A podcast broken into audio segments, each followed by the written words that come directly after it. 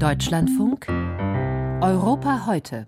Vor allem Altlasten abtragen, so sieht die neue polnische Regierung ihre wichtigste Aufgabe in den ersten Monaten nach ihrer Machtübernahme im Dezember.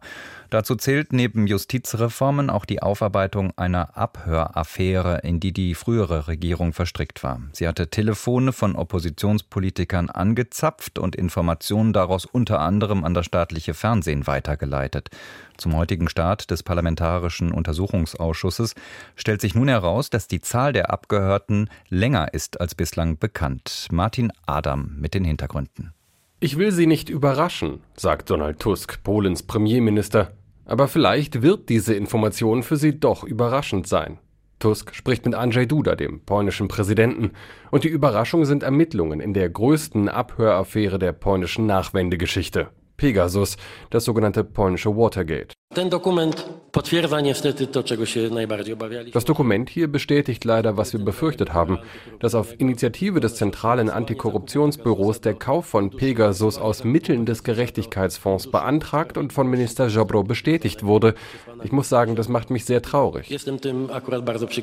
Übersetzt heißt das, die PiS-Regierung in Gestalt des bis vor kurzem amtierenden Justizministers Zbigniew Ziobro hat den Kauf der Spionagesoftware Pegasus für umgerechnet 9,6 Millionen Euro beauftragt, im Geheimen und finanziert ausgerechnet mit Mitteln, die eigentlich für die Unterstützung von Verbrechensopfern gedacht waren Aufgefallen war Pegasus, weil im Wahlkampf 2019 vermeintlich geleakte Nachrichten von Krzysztof Brejza, dem Wahlkampfchef der damals oppositionellen, heute mitregierenden Partei PO, plötzlich im staatlichen Fernsehen TVP gezeigt wurden im Wahlkampf sei die PiS auch bemerkenswert gut über jeden Schritt der Oppositionskampagne informiert gewesen, sagte Brejza später.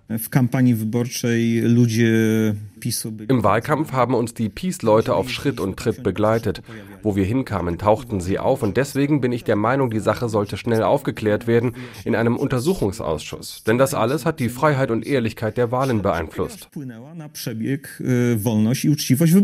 Abgehört wurden mutmaßlich etliche Oppositionspolitiker, eine peace-kritische Staatsanwältin, Journalisten, Mitglieder der staatlichen Finanzkontrolle und, wie jetzt bekannt wurde, offenbar auch Peace-Politiker selbst. Sogar der bis vor kurzem amtierende Ministerpräsident Mateusz Morawiecki soll auf der Pegasus-Liste gestanden haben. Der Einsatz der Späßsoftware in Polen war so exzessiv, dass sogar der Hersteller, das israelische Unternehmen NSO, Polen die Lizenz wieder entzog.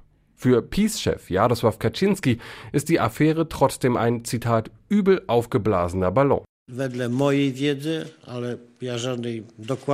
Nach allem, was ich weiß, wobei ich in dieser Sache nichts Genaues weiß, wurde Premierminister Morawiecki mit Sicherheit nicht abgehört.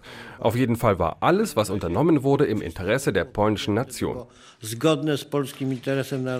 Schon 2023 war eine Untersuchungskommission zu dem Schluss gekommen, mit Pegasus seien systematisch Menschen überwacht worden, gegen die kein Verdacht auf ein Verbrechen bestand. Juristische Folgen hatte der Bericht nicht.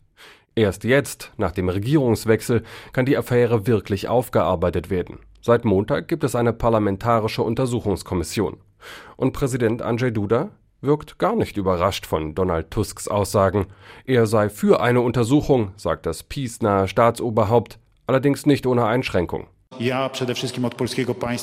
Ich erwarte vom Staat vor allem Rechtschaffenheit. So ein rechtschaffener Mensch ist für mich Minister Mariusz Kaminski.